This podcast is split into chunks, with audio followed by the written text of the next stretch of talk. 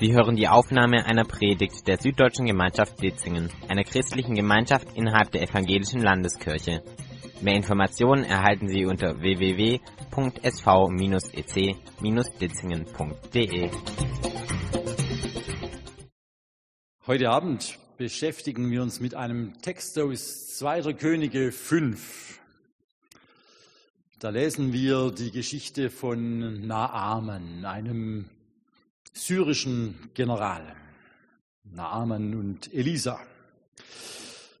Und in der Tat, wir lesen am Anfang dieser Predigt einfach mal die Geschichte durch, so wie sie heute auch vorgesehen ist in der Predigt Perikope der evangelischen Landeskirche. 2. Könige 5, Abvers 1. Jojo, wenn du die Folien einblendest, während ich lese. Naaman, der Feldhauptmann des Königs von Aram, war ein trefflicher Mann, vor seinem Herrn und wert gehalten, denn durch ihn gab der Herr den Aramäern den Sieg.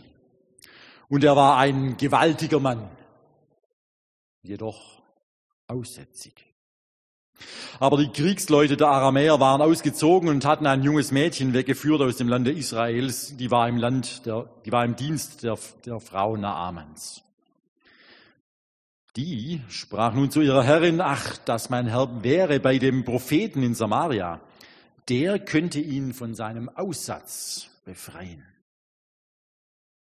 Da ging Naaman hinein zu seinem Herrn und sagte es ihm an und sprach, so und so hat das Mädchen aus dem Lande Israel geredet. Der König von Aram sprach, so zieh hin, ich will dem König von Israel einen Brief schreiben. Und Naaman zog hin und nahm mit sich zehn Zentner Silber und sechstausend Schekel Gold und zehn Feuerkleider und brachte den Brief dem König von Israel, der lautete, wenn dieser Brief zu dir kommt, siehe, so wisse, ich habe meinen Knecht Naaman zu dir gesandt, damit du ihn von seinem Aussatz befreist. Und als der König von Israel das las, zerriss er seine Kleider und sprach, bin ich denn Gott, dass ich töten und lebendig machen könnte, dass er zu mir schickt, ich solle den Mann von seinem Aussatz befreien? Merkt und seht, wie er Streit mit mir sucht. Als Elisa, der Mann Gottes, hörte, dass der König von Israel seine Kleider zerrissen hatte, sandte er zu ihm und ließ ihm sagen, warum hast du deine Kleider zerrissen? Lass ihn, also Naaman, zu mir kommen, damit er innen werde, dass ein Prophet in Israel ist. So kam Naaman mit Rossen und Wagen und hielt vor der Tür am Hause Elisas. Da sandte Elisa einen Boten zu ihm und ließ ihm sagen, geh hin und wasche dich siebenmal im Jordan, so wird dir dein Fleisch wieder heil und du wirst rein werden.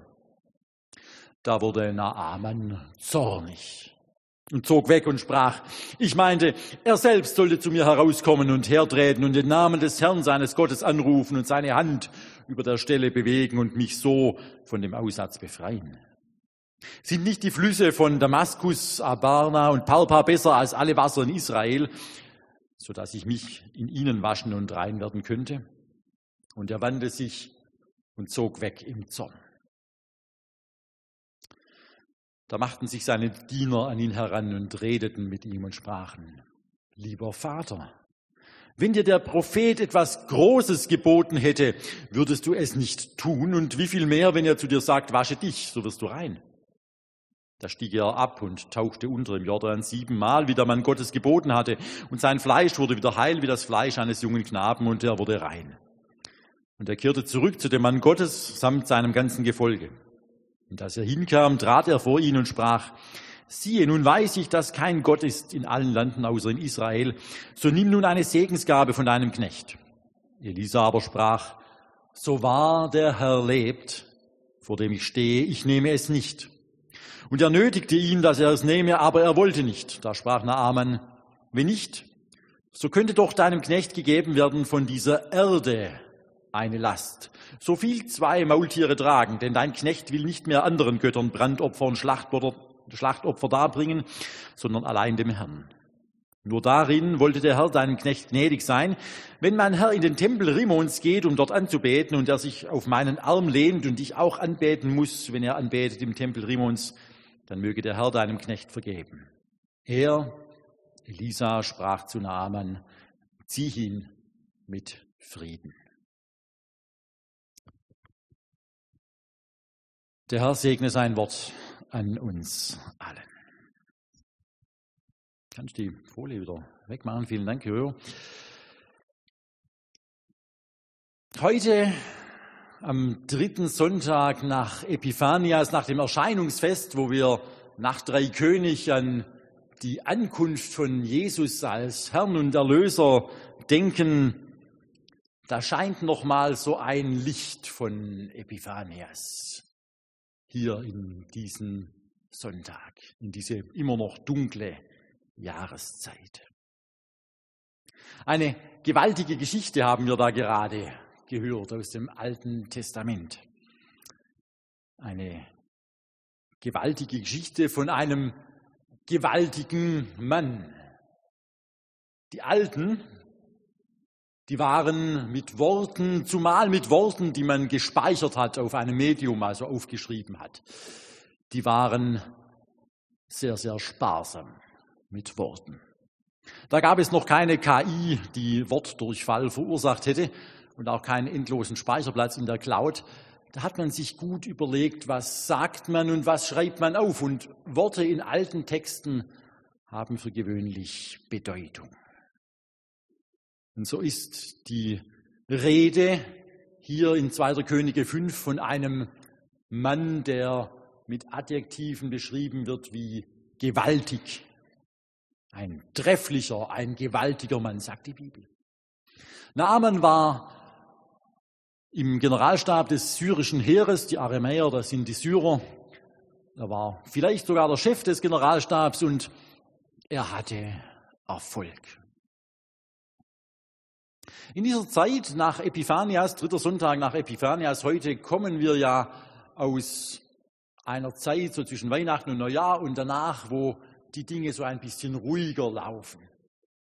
Viele Menschen, die ich getroffen habe in den letzten zwei Wochen, die haben mir gesagt, weißt du, zwischen Weihnachten und Neujahr und danach, da mache ich Dinge, da komme ich sonst das ganze Jahr über nicht dazu. Und es gibt in Deutschland auch Worte dafür, die so etwas beschreiben. Worte, die in anderen Sprachen nur schwer wiederzugeben sind. Zum Beispiel die deutsche Gemütlichkeit ist so ein Wort oder das deutsche Wort Lebenslust. Das hat es sogar bis ins amerikanische Englische, äh, Englisch geschafft, the German Lebenslust. Die Lust am Leben. Und ich hoffe und wünsche uns allen, dass wir zwischen den Jahren und jetzt am Jahresanfang, dass wir da Lebenslust verspürt haben und verspüren. Das ist etwas Tolles. Zu wissen, das Leben ist gut. Es läuft.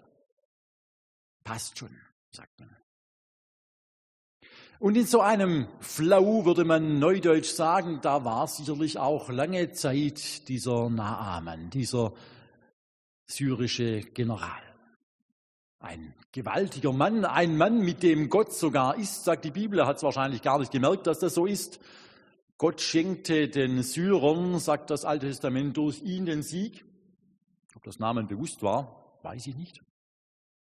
Und ein Mann, der auch sehr gut mit anderen, die unter ihm standen, konnte und sie das gar nicht spüren ließ. Wir merken das in dieser Geschichte nochmal an einer anderen Stelle.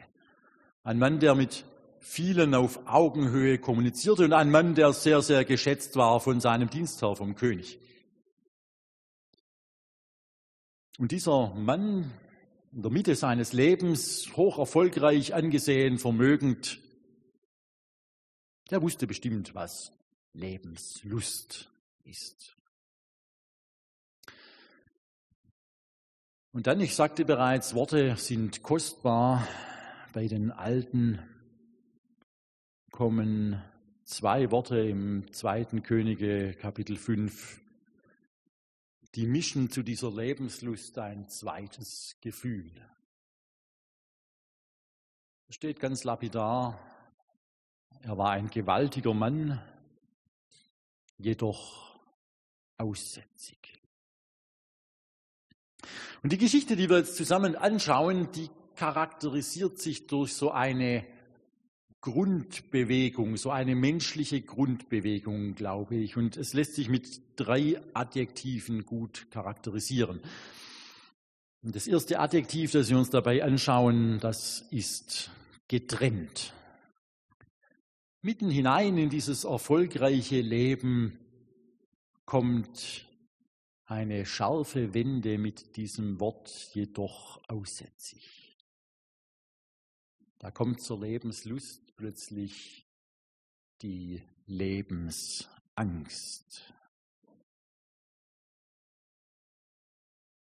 Ein kleiner Erreger, der Lepra-Erreger, nur der 150. Teil eines Millimeters, so habe ich mir sagen lassen, hat große Auswirkungen und ist zunächst einmal im Verborgenen.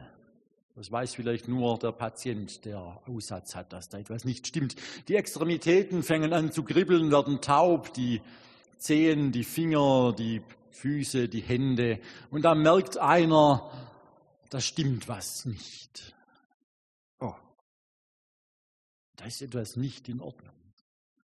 Und er hat vielleicht so ein vages Gefühl, das ihn beschleicht. Er sagt, oh, das wird doch nicht. Unaussprechlich. Das wird doch nicht. Und dann ist eines Tages neben dem tauben Gefühl zeigen sich erste Veränderungen an der Haut. Das kann man vielleicht noch eine Zeit lang überspielen durch geschickte Kleiderwahl, durch Cremes.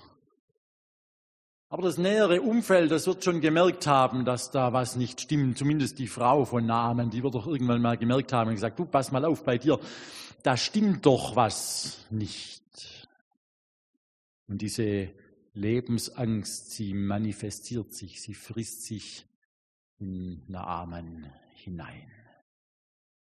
Und das Adjektiv, das das beschreibt, in der damaligen Zeit, das ist getrennt, denn wer Aussatz hatte, sobald das rauskam, war es vorbei mit dem Sozialleben im wahrsten Sinne des Wortes. Da war man getrennt von allem, was man geliebt und geschätzt hat. Da war man getrennt von seiner Familie, von seinem Beruf.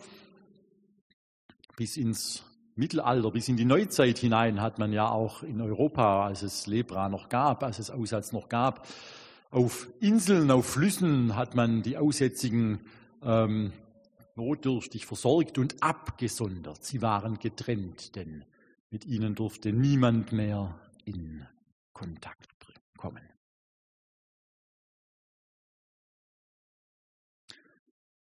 Und ich denke, in dieser Trennung, da ging einiges, oder mit der Gefahr dieser Trennung im Hinterkopf, da ging einiges in Naamans Kopf vor. In einem Kopf, der es gewohnt war, auf der Erfolgswelle zu reiten, der geachtet war, der ein gewaltiger Mann war. Und dann kommen wir zum zweiten Adjektiv, wenn jemand so in der Gefahr ist, getrennt zu sein, abgeschnitten zu, zu werden von allem, was ihm lieb und teuer ist, dann macht man sich auf die Suche. Und das zweite Adjektiv ist gesucht.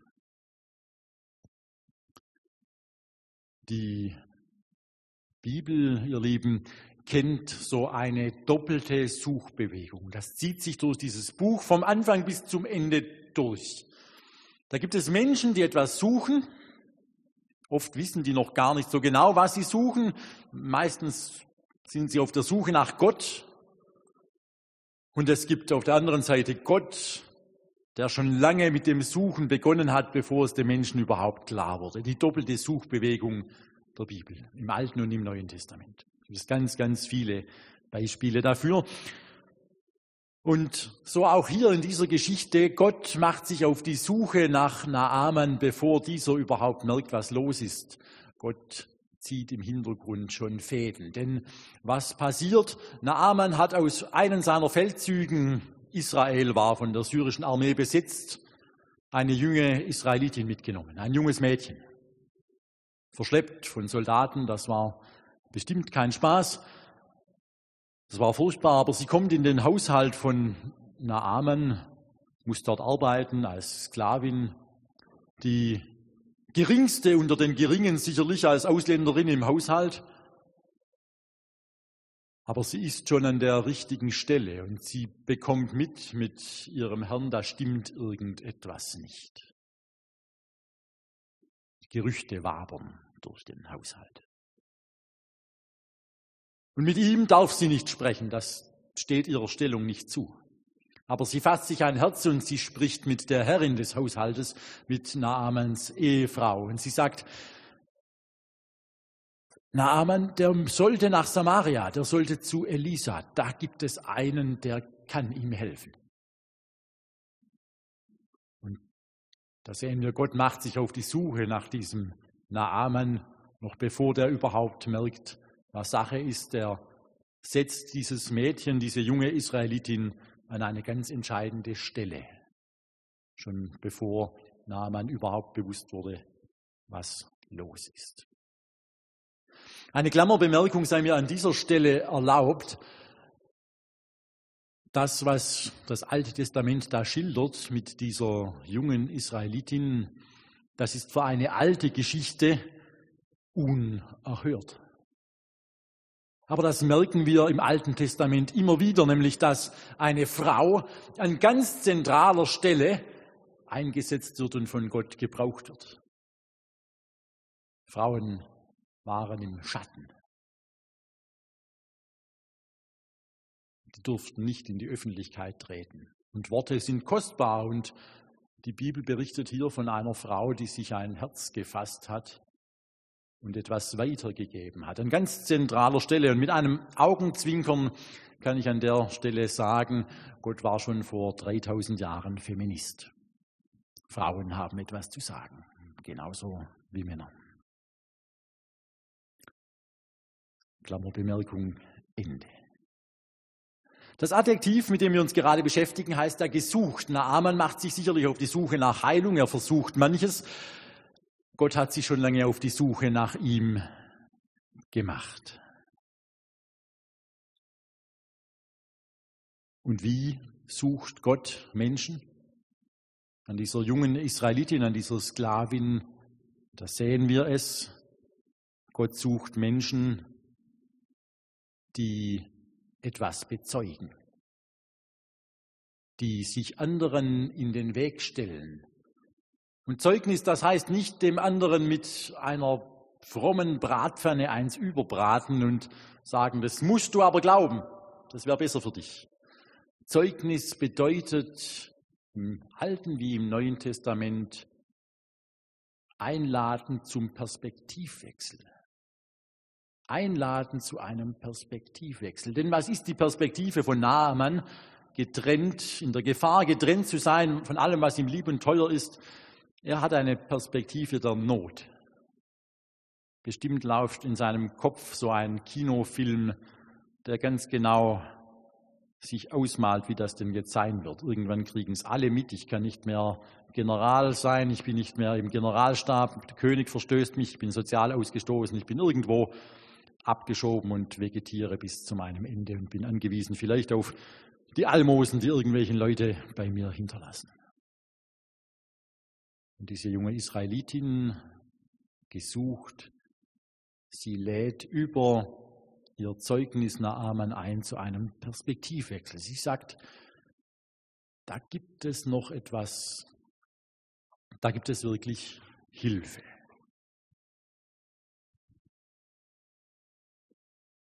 Und Naaman, er glaubt. Er, er greift diesen Strohhalm, viel mehr wird es nicht gewesen sein. Er denkt, naja, ich habe wahrscheinlich schon viel probiert, das hilft alles nichts. So obskur das sein mag, der Tipp einer Sklavin und dann ein obskures Land, Samaria, was soll's? Schaden kann es nicht. Und nun beginnt Naamans Suche. Er geht zu seinem König, er offenbart sich, er sagt wahrscheinlich, du, ich habe ein großes Problem. Und der König schätzt seinen Generalstabschef unglaublich, denn er gibt ihm eine, einen Centbrief mit und eine unglaubliche Summe Geld. Ich habe mal diese Zentner Silber und Schekel Gold versucht gestern umzurechnen in heutige Kaufkraft. Bei 100 Millionen Euro habe ich aufgehört zusammenzuzählen. Das hört sich total viel an, 100 Millionen, das war aber durchaus transportierbar. Wenn man so viel Gold mitnimmt wie Naaman, das ist ne, ein Kleinbus voll, ja, ein Kleinbus voll Gold. Das kann man schon mal auf ein paar Kamele laden und auf ein paar Maultiere. Und Naaman macht sich auf die Suche, er geht weiter, denn der König sendet ihn nicht zu Elisa, sondern der König sagt, na ja, da muss mein Statthalter ran in Israel. Denn der israelische König Joram, der war zu dieser Zeit gar nichts mehr anderes, der war ein Steigbügelhalter vom syrischen König. Der hatte selber nicht mehr viel zu melden. Wie gesagt, Israel war besetzt von den Syrern.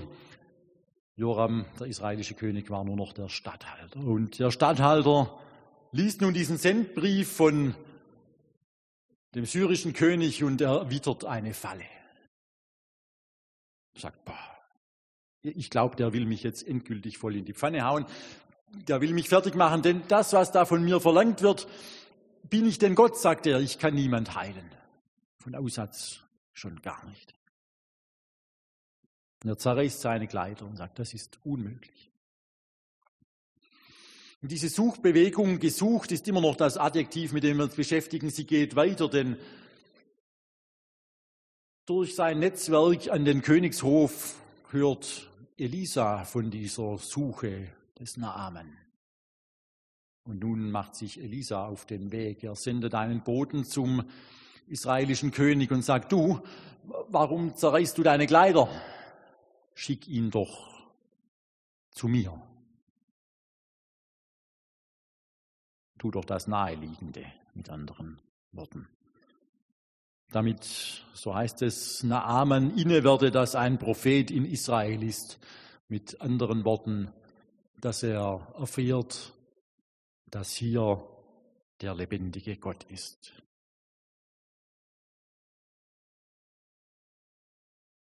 Und die Suche von Naaman, die nähert sich nun dem Ende. Naaman geht mit seiner ganzen Karawane und den 100 Millionen Euro und den Feuerkleidern, die er mitbekommen hat, wir haben es im Text gehört, zu Elisa. Und dort, dort geschieht etwas, was für diesen hohen Militär, für diesen Würdenträger eine Herausforderung gewesen sein muss. In seinem Kopf hat sich das Naaman alles vorgestellt, was da geschehen wird. Da kommt dann dieser Prophet bestimmt heraus und er macht irgendein großes Ritual. Irgendein Zauber, ein Hokuspokus. So muss es doch sein. Das muss etwas Zeichenhaftes sein, etwas mit großer Bedeutung. Elisa hat es noch nicht einmal nötig, vor die Tür zu treten. Elisa schickt seinen Diener. Wie muss das gewesen sein? Stellt euch vor, an eurer Tür klingelt Olaf Scholz. Bei euch ist gerade die Putzfrau und ihr sagt zur Putzfrau, geh mal und sag Herr Scholz, da drüben ist ein Sprudel und im Übrigen so und so. Würden wir das tun? Ja, nicht. Elisa macht es genau so. Er schickt seinen Diener vor zur Haustür und sagt, erzähl diesem syrischen Hauptmann, diesem syrischen General, er soll im Jordan siebenmal baden. Das war's. Und am Ende dieser Suche, auf gut Schwäbisch würden wir sagen, haut dann dem Naaman in seiner Verzweiflung kurz den, den Vogel raus. Ja, sagt, das, das kann doch nicht angehen. Jetzt habe ich mich auf den Weg gemacht, ja, richtig viel Geld dabei. Ich, ich, habe diesen Strohhalm ergriffen. Es war eine saudoofe Idee. Im Jordan soll ich baden, in dieser Brühe. Der Abana und Parpal, wenn man das googelt, diese beiden Flüsse, die gibt es heute noch in Damaskus, die kommen direkt vom Gebirge runter. Das sind klare, frische Gebirgsflüsse. Vergleich zum Jordan deutlich einladender, dort zu baden. Der Jordan, je nach Jahreszeit, kann das mal eine ziemliche Brühe sein, habe ich mir sagen lassen. Ich war noch nie dort. Ich verlasse mich auf die Aussagen, die ich dazu recherchiert habe. Aber genau das bringt Naaman zum Ausdruck. Er sagt, was soll ich tun? Ich soll, es, es kommt der Prophet nicht selber zu mir. Ich soll mich in einem Fluss mit zweifelhafter Qualität baden. Ich gehe heim. Das hat doch alles keinen Wert. Ich gehe heim.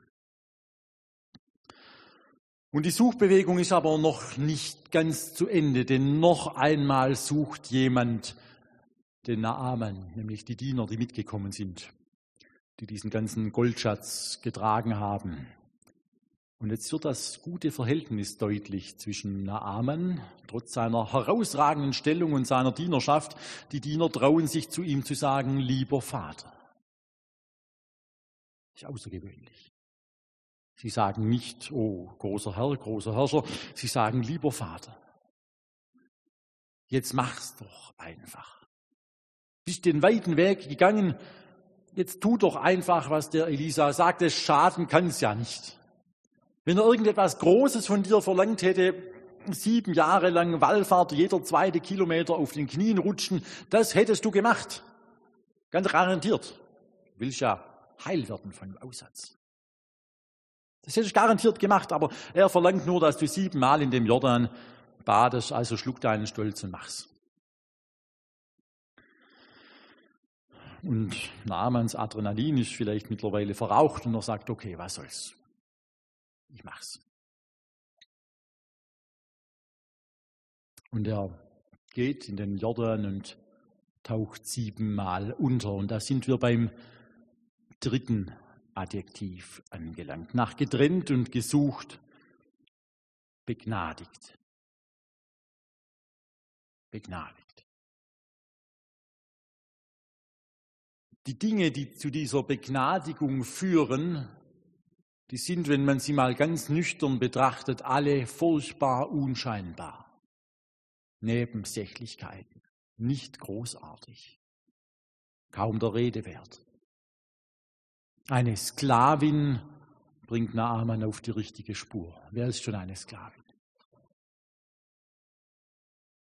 Der Jordan soll da eine Rolle spielen, dieser dreckige Bach im Vergleich zu den klaren Flüssen von Syrien. Die Aufgabe selbst ist nicht spektakulär. Das ist keine große Zeremonie, kein großes Ritual, siebenmal untertauchen. Das ist nicht schwierig. Und letzten Endes die Diener, auch wieder die Geringen unter Naamans Haushalt, die ihn dazu auffordern, jetzt tu's doch einfach. Mach. Die Dinge, die zu Begnadigung führen, sind oft unscheinbar. Genauso unscheinbar wie das, was wir an Epiphanias gefeiert haben, da schließt sich der Kreis. Das Erinnern an das Kommen von Gott selbst in diese Welt. Das Erinnern an das Kommen von Jesus Christus. Und der kam religionsgeschichtlich einmalig extrem unschaubar in diese Welt. In einem Stall, in einer Krippe. Man hatte keinen Platz mehr. Und Gott sagt, genau da, da will ich in die Welt kommen. Da beginnt die Begnadigung von uns allen unscheinbar. Unscheinbar auch das Zeichen, das dahinter steckt. Diese Geschichte von Naaman wurde in der Kirchengeschichte immer wieder als Prototyp der Taufe verstanden. Siebenmal untertauchen im Wasser, frei werden von dem, was trennt. Man muss an der Stelle noch nicht mal von Sünde reden. Aber Naaman wurde an der Stelle frei von dem, was ihn bedroht hat, was ihn bedroht hat, von allem zu trennen, wie ich es schon sagte, was ihm lieb und teuer war. Und Naaman geht nun begnadigt, heil, rein geworden, frei von Aussatz zurück zu Elisa. Und ich glaube, diesmal nötigt er ihn wirklich vor die Tür zu treten. Irgendwie schafft er es, dass der Prophet doch rauskommt. Die Bibel schweigt sich darüber aus. Denn Naaman folgt einem Impuls, der nur allzu menschlich ist und den wir, glaube ich, alle auch gut kennen. Wenn wir begnadigt worden sind, von was auch immer, dann möchten wir gerne was dazu beitragen. Dann möchten wir was leisten. Dann möchten wir irgendetwas tun, damit wir unseren Beitrag dazu geleistet haben. Es ist schwierig für Menschen, etwas einfach nur geschenkt zu bekommen. Man möchte gerne etwas dagegen schenken.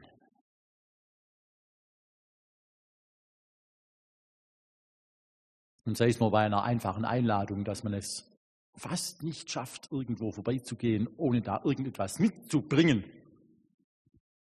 Obwohl in der Einladung nie stand, komm um 16 Uhr zu Kaffee und Kuchen und bring ja einen Blumenstrauß mit. Das steckt tief in uns drin. Wenn wir etwas geschenkt bekommen, wir, wir würden das gerne irgendwie erwidern. Und Naaman geht nun zu Elisa und sagt, jetzt nimm die 100 Millionen, bitte. Und das Alte Testament sagt, er bedrängt ihn. Er bedrängt ihn, er nötigt ihn, er sagt, mach, bitte, nimm's. Aber Elisa bleibt stur, könnte man sagen, und er sagt, nee, denn ich, ich Elisa, ich habe gar nichts dazu beigetragen. Es ist nicht mein Verdienst. So wahr der Herr lebt, vor dem ich stehe, ich nehme es nicht. Es ist Gott, der dich begnadigt der dich frei gemacht hat. Nach einigem Hin und Her akzeptiert das Naaman und dann kommt er auf eine andere Idee und sagt, okay, wenn du das nicht möchtest, ich hätte doch gerne noch einen Wunsch, ich würde gerne einfach zwei Maultiere von dem Dreck mitnehmen, hier von diesem Israel. Erde. Ja, zwei Maultiere voll. Ein obskurer Wunsch, denn Naaman sagt, ich habe erkannt, es gibt keinen anderen Gott außer diesen einen Gott das ist wirklich der Lebendige. Ich habe es in Syrien versucht mit Rimon, mit dem aktuellen Götzen dieser Zeit. Der hat nichts gemacht. Das hat überhaupt nicht geholfen und ich möchte jetzt Erde mitnehmen von Israel, zwei Maultiere voll, denn ich möchte künftig den lebendigen Gott anbeten. Das ist ein einigermaßen obskurer Wunsch. Es hängt ja nicht an der Erde, wo die herkommt, äh, ob man anbeten kann, aber erstaunlich großzügig wie so oft in Gottes Wort, Elisa hat überhaupt kein Problem damit. Er sagt, ja, nimm die Erde mit. Und erstaunlich großzügig auch, wie Elisa mit dem zweiten Wunsch von Naaman am Ende umgeht. Naaman sagt, du, wenn ich jetzt wieder gesund bin, als Stellvertreter des Königs, da stehe ich im syrischen Götzenkult direkt neben dem König und ich muss ihn stützen bei der Anbetung von Rimon, vom Syr der syrischen Gottheit. Und bitte vergib mir doch, wenn ich das tue.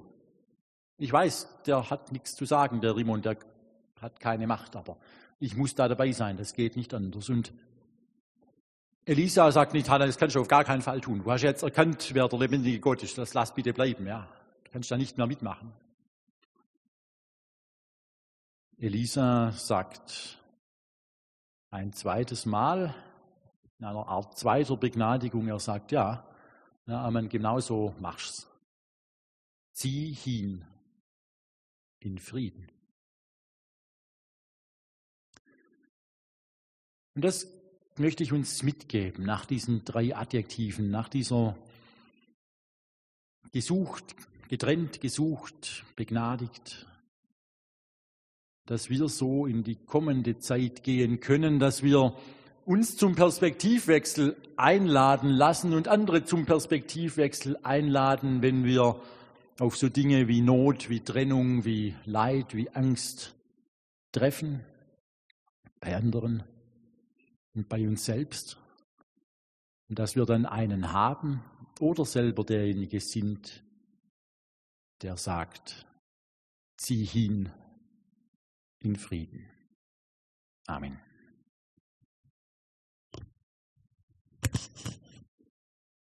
Ich möchte beten und wir stehen dazu auf.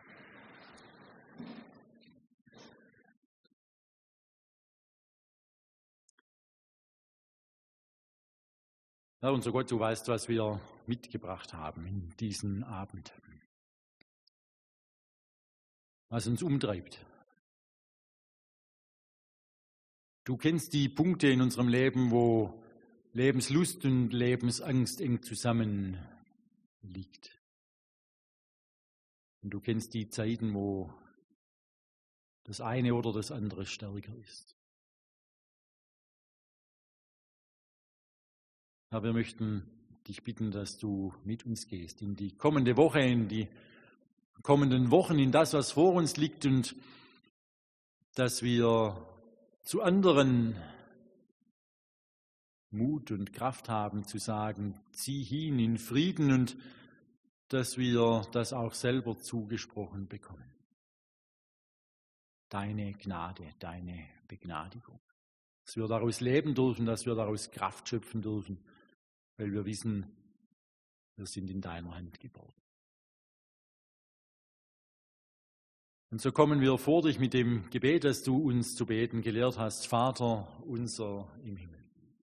Geheiligt werde dein Name, dein Reich komme, dein Wille geschehe, wie im Himmel, so auf Erden. Unser tägliches Brot gib uns heute und vergib uns unsere Schuld, wie auch wir vergeben unseren Schuldigen. Und führe uns nicht in Versuchung, sondern erlöse uns von dem Bösen. Denn dein ist das Reich und die Kraft und die Herrlichkeit in Ewigkeit. Amen.